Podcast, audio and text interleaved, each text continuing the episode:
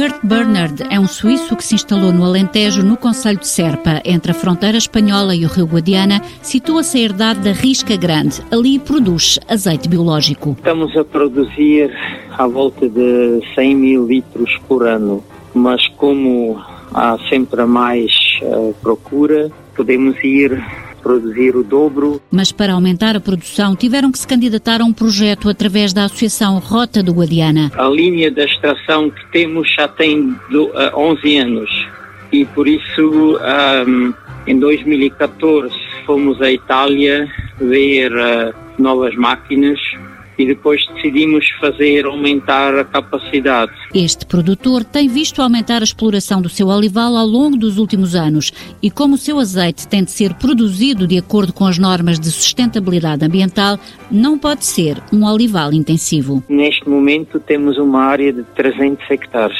não é tudo olival, o olival, por exemplo, é 100 hectares e depois também temos outras coisas, temos uh, citrinos, temos algumas vacas, porque também isso é importante, ter uma, uma exploração um pouco diversificada no sentido de, de boas práticas ambientais. Com o novo projeto, a Herdade da Risca Grande vai ficar com duas linhas de extração e continuar a fazer azeite diferenciado. Também fazemos muitas especialidades, fazemos azeite com limão, com limão fresco, fazemos um azeite com manjericão, também plantamos uh, o manjericão. Há uns três anos atrás quase exportamos tudo, uh, mas agora com o turismo quase temos 10% à venda agora em Portugal, no Algarve e, e na Grande Lisboa. Um azeite apreciado dentro e fora de portas que daqui por um ano já poderá ser produzido em maior quantidade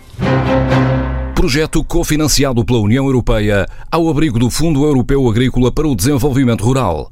A Europa investe nas zonas rurais.